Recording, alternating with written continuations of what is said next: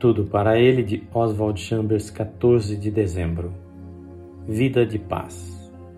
Deixo-vos a paz, a minha paz vos dou. Não se turbe o vosso coração. João 14, 27. Sempre que chegamos a uma encruzilhada difícil em nossa experiência cristã, corremos o risco de culpar a Deus. Mas somos nós que estamos errados e não Ele é que há em nós alguma forma de mal a que não queremos renunciar. Assim que o fazemos, tudo se torna claro como a luz do dia. Enquanto tentarmos servir a nós mesmos e a Deus, ficaremos confusos.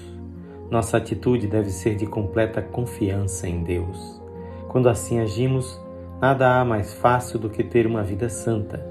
A dificuldade surge quando queremos usurpar a autoridade do Espírito Santo para nossos próprios fins. Sempre que obedecemos a Deus, esse ato é selado com o testemunho de uma insondável paz, não natural, a paz de Jesus.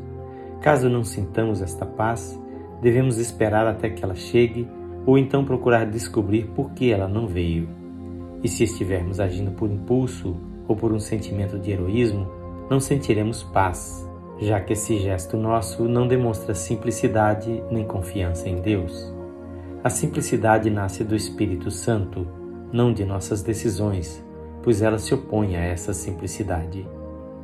As dúvidas só surgem quando deixamos de obedecer. Quando obedecemos a Deus, os problemas nunca se interpõem entre nós e Ele.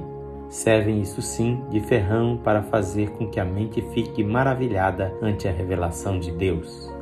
Todo problema que surge quando estamos obedecendo a Deus, e surgem muitos, aumenta nosso gozo espiritual, porque sabemos que nosso Pai tem conhecimento dele. Então, ficamos a observar para ver como ele o soluciona. Esta leitura é feita por seu amigo pastor Edson Grando. Que o Senhor Jesus abençoe com paz o seu coração.